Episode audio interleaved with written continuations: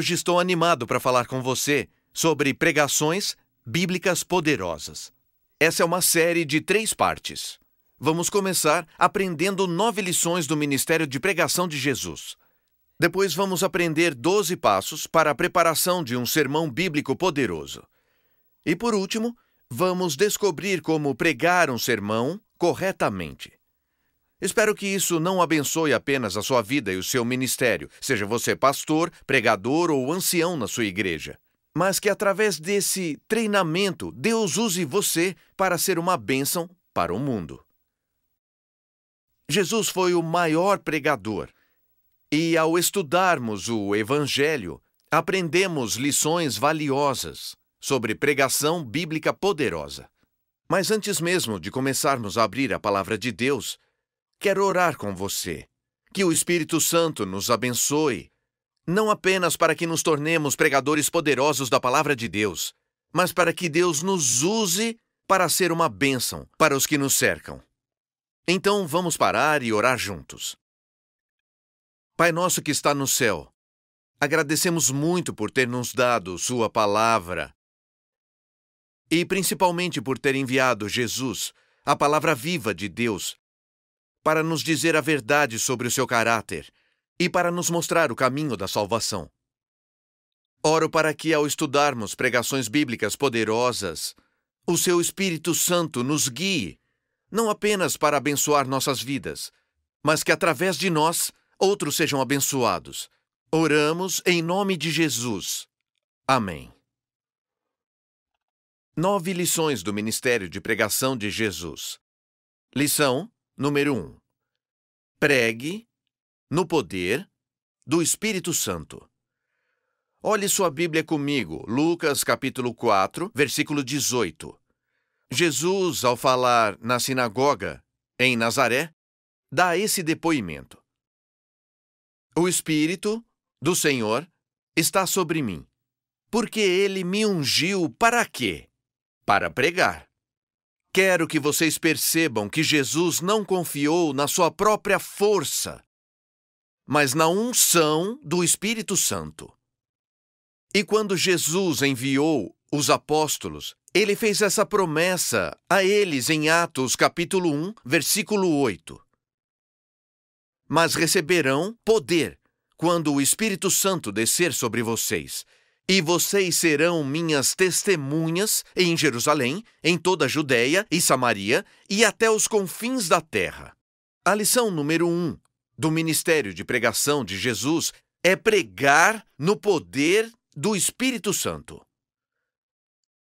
Quero que pense nos personagens do início da igreja cristã que pregaram no poder do Espírito Santo. Quem passa pela sua mente? Imediatamente eu penso no diácono Estevão. Não era pastor em tempo integral, mas era um pregador poderoso e líder na sua igreja. Em Atos dos Apóstolos, você descobrirá que ele era cheio de sabedoria e cheio do Espírito Santo. E quando pregava, ele pregava no poder do Espírito Santo. Você consegue pensar em outros exemplos? Digamos, o apóstolo Pedro o apóstolo Paulo. E Paulo só era apóstolo de Jesus há poucos dias, quando começou a pregar no poder do Espírito Santo. A pregação dele era tão poderosa que os inimigos de Jesus queriam matar aquele jovem cristão. Eu quero desafiar você. Hoje, enquanto pensa no seu ministério de pregar a palavra de Deus, Deus quer que você pregue com poder, que pregue no poder do Espírito Santo. Se só aprendermos uma lição do ministério de pregação de Jesus, seria extremamente importante lembrar de pregar no poder do Espírito Santo. E quando começar a preparar o seu sermão, ou quando levantar para pregar, peça para ser preenchido pelo Espírito Santo de Deus. Mas há uma segunda lição a aprender do ministério de pregação de Jesus. É iluminar ou proteger a preparação do sermão e sua apresentação em oração. Olhe sua Bíblia comigo, em Marcos capítulo 1, versículo 35. Muitos conhecem esse texto porque ele fala sobre Jesus como homem de oração. Mas quero que notem o contexto dessa palavra em Jesus. Marcos capítulo 1, versículo 35. Agora, de madrugada, quando ainda estava bastante escuro, Jesus saiu de casa e então foi para um lugar deserto, onde ficou orando. Esse é um ótimo texto para falar da importância da oração. E como nós, como seguidores de Jesus, devemos continuar a orar com seriedade. Mas hoje quero desafiar vocês a olharem o contexto em Marcos capítulo 1. Por que Jesus estava orando? A história continua em Marcos 1, versículo 36. Simão e os seus companheiros foram procurá-lo. E ao encontrá-lo, disseram: Todos o estão procurando. Jesus respondeu: Vamos para os povoados vizinhos, para que também lá eu pregue. Foi para isso que eu vim. Quero que percebam que Jesus ilumina a preparação para a pregação do sermão em oração. Primeiro ele ora e depois ele prega. Quando Jesus pregou o grande sermão sobre o pão da vida, Mateus capítulo 14 nos diz que ele orou a noite inteira. Posso sugerir hoje que nunca devemos pregar a palavra de Deus sem antes orar. Atos capítulo 6, versículo 4 dá um conselho para os líderes da igreja. Atos capítulo 6, Versículo 4 é um retrato do início da igreja cristã. A igreja estava crescendo rapidamente e seus líderes reconheceram que eles não seriam capazes de fazer o trabalho todo sozinhos. Então deram responsabilidades a pessoas cheias de sabedoria e cheias do Espírito Santo. Então, em Atos 6, versículo 4, nós lemos: E nós nos dedicaremos continuamente à oração e ao ministério da palavra. Quero que percebam que primeiro oramos e depois pregamos. Lição número 2 do Ministério de Pregação de Jesus. Proteja a preparação do seu sermão e a apresentação em oração. No final da carta de Paulo aos cristãos em Éfeso, ele fala a eles: orem no Espírito em todas as ocasiões, com todo tipo de oração. Então, em Éfeso 6, versículo 19, ele diz: Orem também por mim. Por que, Paulo? Por que motivos quer que oremos por você? Bem, vamos olhar a resposta em Efésios capítulo 6, versículo 19. O apóstolo Paulo era um grande pregador. Mas ele aprendeu essa segunda lição importante do ministério de pregação de Jesus. Ele diz: Orem por mim, para que quando eu falar, seja-me dada a mensagem a fim de que destemidamente torne conhecido o mistério do Evangelho. Podemos aprender uma lição do apóstolo Paulo e principalmente do próprio Senhor Jesus. Não devemos apenas pregar no poder do Espírito Santo, mas iluminar, proteger a preparação do sermão e sua pregação em oração. Lição número 3 do Ministério de Pregação de Jesus. Pregue a palavra de Deus em vez das suas opiniões. Quando Jesus veio à Terra, deu esse testemunho em João, capítulo 14, versículo 24. Pode olhar a sua Bíblia enquanto eu leio. João, capítulo 14, versículo 24. Ele disse: Aquele que não me ama, não obedece às minhas palavras. Estas palavras que vocês ouvem não são minhas, são do meu Pai, que me enviou. Ele diz: Não estou compartilhando minha palavra, mas a palavra do Pai que me enviou. Quando Jesus orou pelos discípulos, ele disse para o Pai: Eu dei a eles a tua palavra. Se formos pregar sermões bíblicos poderosos, não devemos pregar as nossas opiniões, mas a palavra de Deus. Existe uma história poderosa em Atos capítulo 4, e quero chamar a sua atenção para o versículo 31. Atos capítulo 4, versículo 31.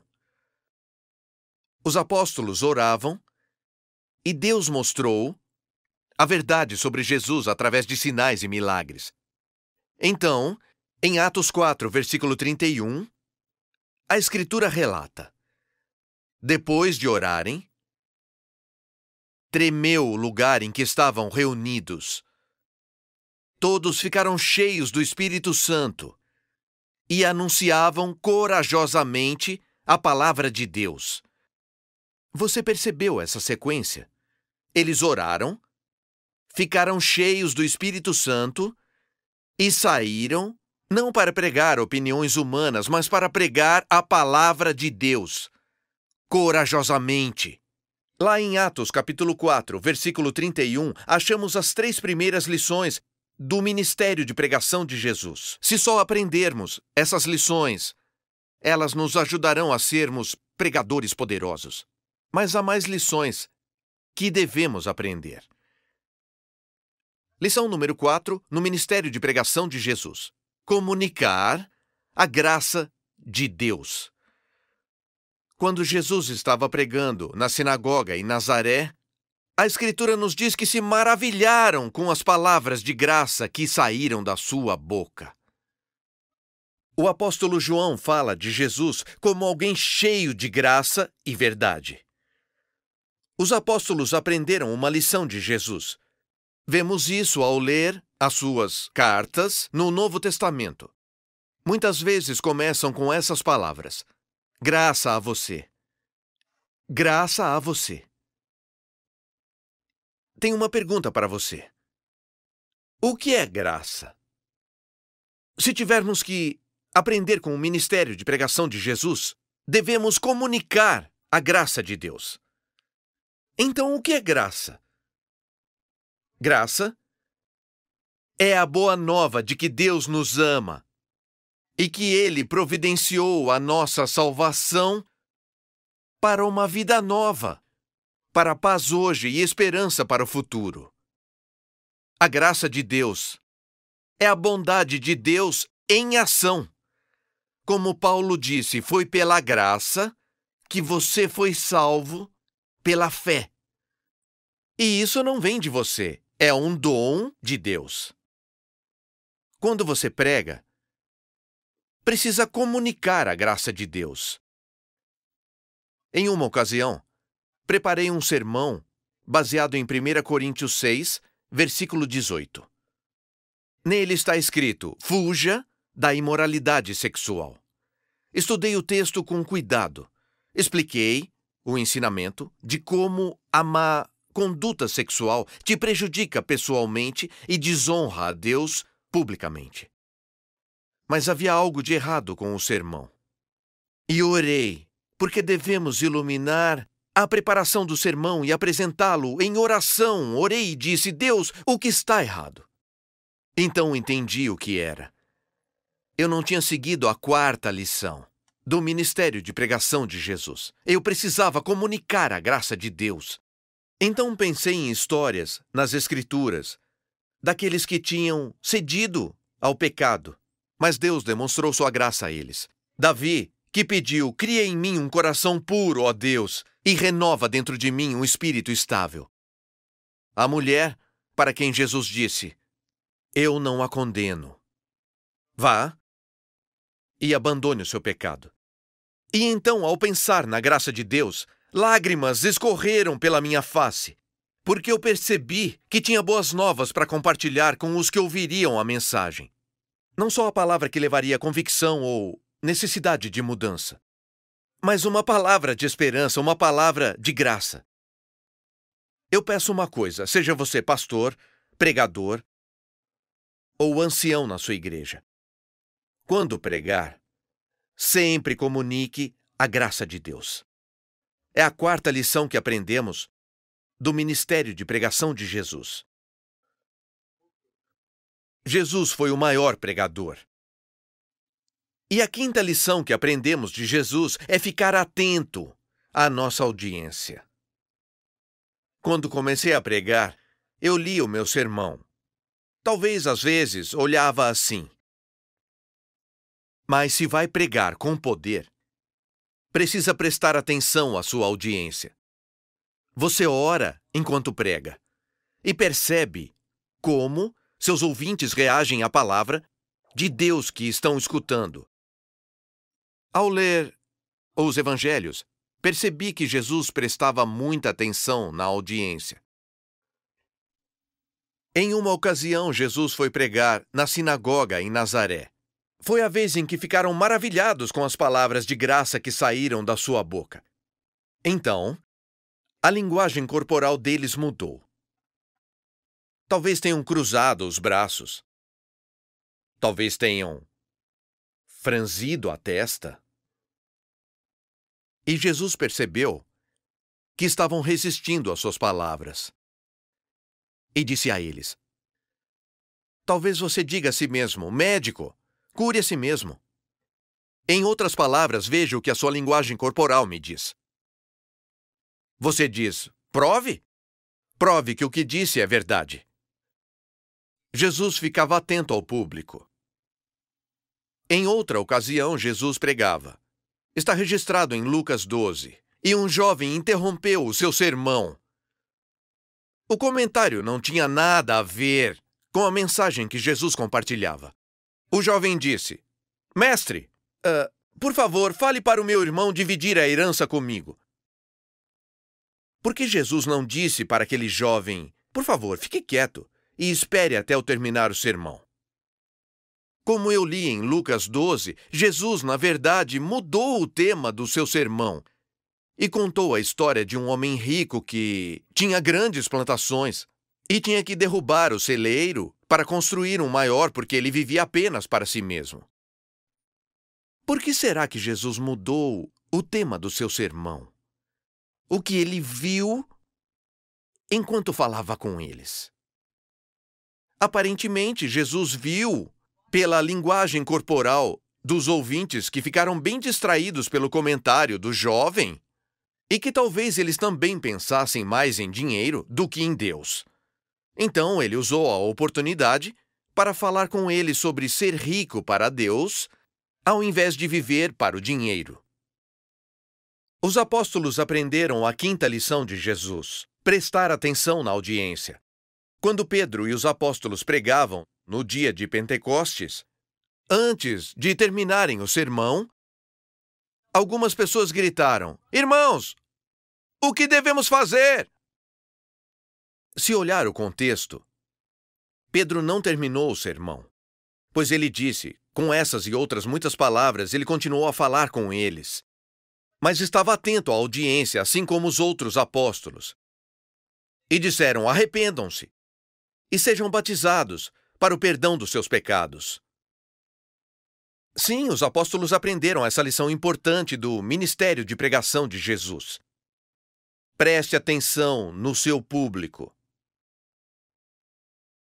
Quero compartilhar uma fonte que será útil para vocês. Este é o primeiro capítulo desse livro Pregação Bíblica Poderosa. E fico feliz porque ele não está disponível apenas em inglês, mas em espanhol, português, francês e coreano. Eu quero convidar você a estudar sobre como prestar atenção no público, há um capítulo nesse livro que fala sobre pregar sem anotações. Porque você não pode pregar direito se simplesmente ler desse jeito. Precisa levantar a cabeça, precisa prestar atenção na sua audiência. Essa foi a quinta lição que aprendemos do ministério de pregação de Jesus. A sexta lição é muito importante. Na realidade, a maioria dos sermões dá errado porque ignora a lição número 6 do ministério de pregação de Jesus. Então, o que é importante? O que aprendemos até agora? Pregar com o poder do Espírito Santo, proteger a preparação e a apresentação em oração, pregar a palavra de Deus em vez de opiniões humanas, comunicar a graça de Deus e prestar atenção no público. Também devemos lembrar da sexta lição do ministério de pregação de Jesus. Use uma declaração simples e memorável. Condense o seu sermão em uma declaração memorável. E lendo sobre o ministério de pregação de Jesus, Jesus modelou esta sexta lição. Na verdade, aprendemos com ele. Depois de alimentar os cinco mil com cinco pães e dois peixes, os seguidores chegaram no dia seguinte e disseram: Queremos mais comida. E Jesus, você se lembra, tinha orado a noite inteira, porque primeiro oramos e depois pregamos. Jesus, naquele dia, pregou um sermão poderoso. Está registrado em João capítulo 6. E esse sermão é resumido em apenas uma frase. Olhe na sua Bíblia em João capítulo 6, versículo 35. Uma pequena frase memorável. João 6, versículo 35. Então Jesus declarou: eu sou o pão da vida. São só algumas palavras. Talvez menos em espanhol, português, francês. Uma frase bem simples e memorável. Eu sou o pão da vida. Obviamente, se estivesse pregando esse sermão, eu não diria eu sou o pão da vida. Não, Jesus é o pão da vida. E é uma frase simples. Eu quero que percebam que ela não é complicada. Jesus é o pão da vida. Não diz, apesar de você ter problemas, ter procurado em outros lugares, não saber para onde ir, ver que isso não é o pão da vida, Jesus é. Não, é complicado demais. Jesus é o pão da vida. É simples. Também quero que note que é positiva. É positiva. A ideia principal do sermão não é o Buda não é o pão da vida. Amém. Ou o Marajá não é o pão da vida. Amém. Não. Essa ideia simples e poderosa, baseada na palavra de Deus, deve ser uma mensagem positiva para os seus ouvintes. Mas eu ainda tenho uma pergunta.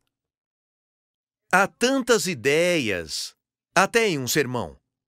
Como ajudo as pessoas a lembrarem daquele pensamento único e dominante? Essa é a lição 7 do Ministério de Pregação de Jesus. Então, como você ajuda seus ouvintes a lembrar daquela única frase, uma mensagem positiva da palavra de Deus pregada com o poder do Espírito Santo, com muita oração e graça? Como os ajuda a lembrar? Lição número 7 do Ministério de Pregação de Jesus. Use repetição e reformulação. Repetição significa transmitir uma mesma ideia com as mesmas palavras. Reformulação transmitir a mesma ideia com palavras diferentes. Repetição e reformulação ajudam o seu ouvinte a se lembrar daquela única ideia poderosa. Vamos olhar a pregação de Jesus aqui em João capítulo 6. É um sermão poderoso sobre o pão da vida. Percebemos aquela única ideia positiva, poderosa, no versículo 35 de João 6. Eu sou o pão da vida. Agora olhe em João capítulo 6, versículo 48. O que está escrito lá? Olhe na sua Bíblia. João 6, versículo 48. Eu sou o pão da vida. Repetição. Por que Jesus fala a mesma coisa de novo? Resposta: Ele queria que os ouvintes se lembrassem daquela ideia poderosa. Mas olhem em João capítulo 6, versículo 41. João 6, versículo 41. Os judeus começaram a criticar Jesus porque dissera: Eu sou o pão, o pão que desceu do céu. É reformulação. A mesma ideia, eu sou o pão da vida, com palavras diferentes. Eu sou o pão que desceu do céu. Olhem em João capítulo 6, versículo 51. Jesus diz: Eu sou o pão vivo que desceu do céu. Perceba que Jesus usou tanto repetição quanto reformulação para reforçar aquela única ideia dominante. Se quiser pregar a palavra de Deus com poder, sim, no poder do Espírito Santo, protegido por orações. Pregar a palavra de Deus em vez de opiniões humanas, comunicar a graça de Deus, prestar atenção na sua audiência. Também precisa inserir aquela única ideia poderosa. Aprendemos essa lição de Jesus e a lição 7 usa repetição e reformulação. Vamos falar mais disso quando falarmos dos 12 passos para a preparação de um sermão bíblico poderoso na segunda parte da série. Oitava lição do Ministério de Pregação de Jesus. Lição 8. Ache ilustrações práticas. Uma vez, um pregador me disse: Eu não uso ilustrações. Eu só prego a palavra. E pensei comigo mesmo: A palavra é cheia de ilustrações. Há várias histórias incríveis na Bíblia que ajudam a ilustrar uma ideia ao pregar um sermão. Então pensei sobre o ministério de pregação de Jesus. Lemos em Mateus 13, versículo 34, que Jesus nunca pregou sem usar ilustrações, parábolas. Pode pensar em algumas das suas parábolas favoritas, ilustrações do ministério de pregação de Jesus.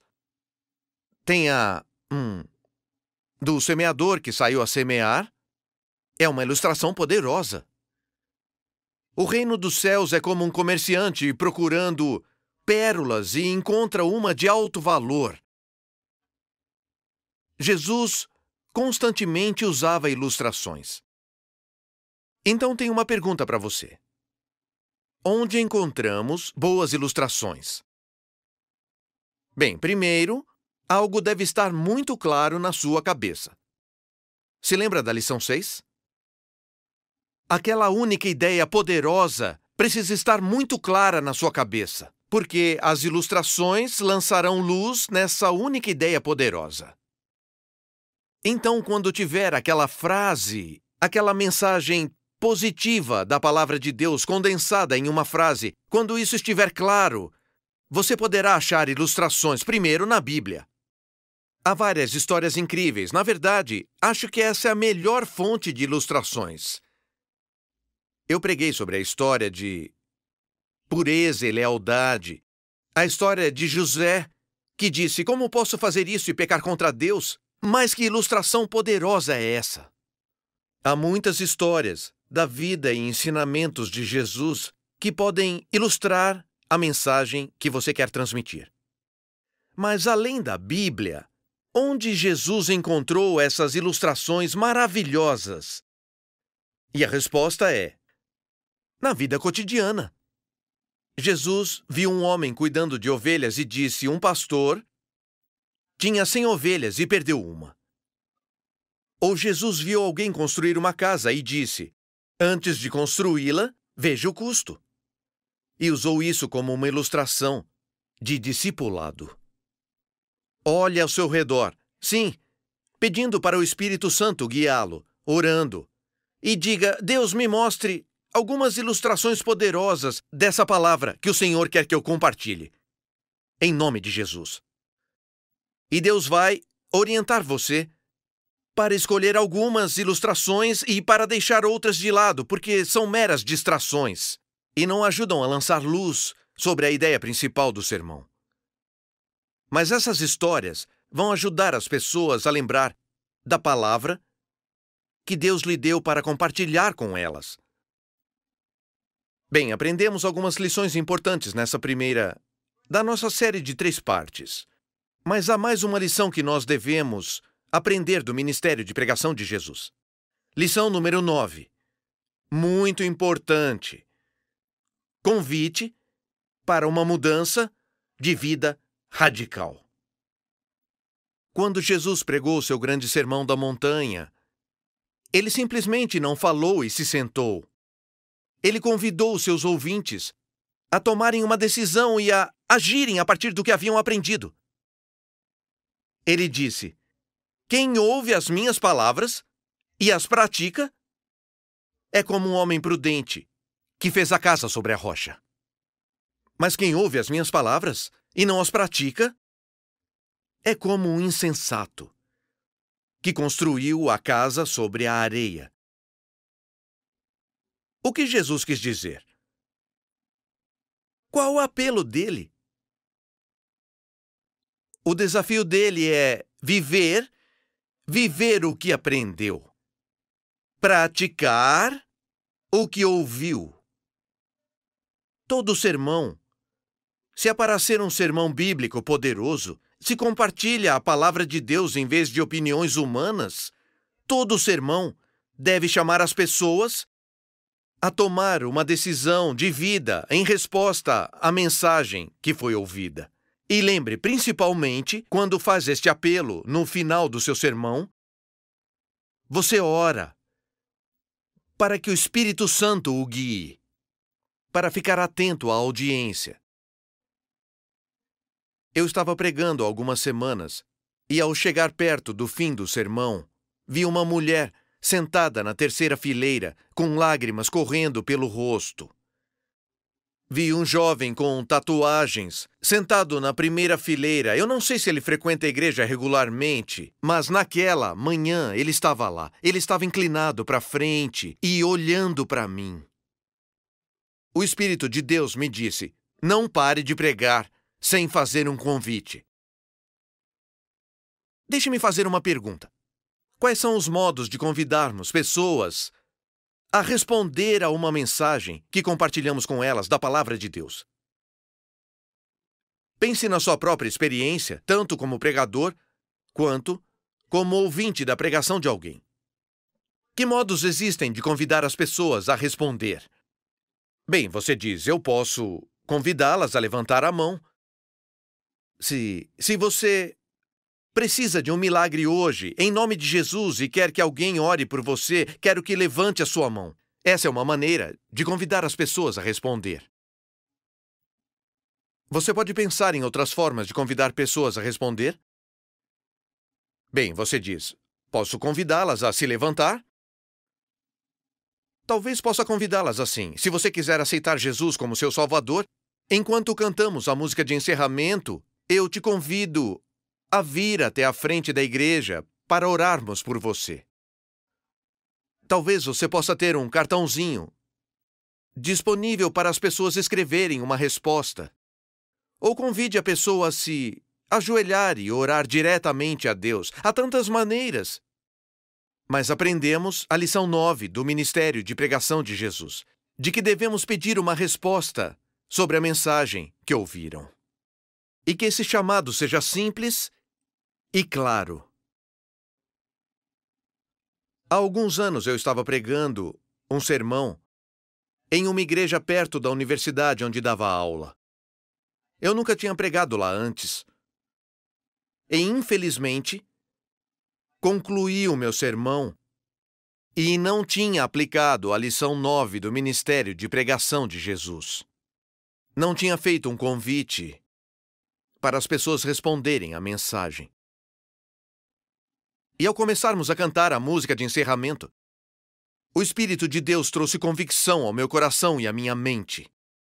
Derek, faça um convite para as pessoas aceitarem Jesus como Salvador. Bem, comecei a argumentar. Eu disse: Deus, sou apenas um visitante aqui.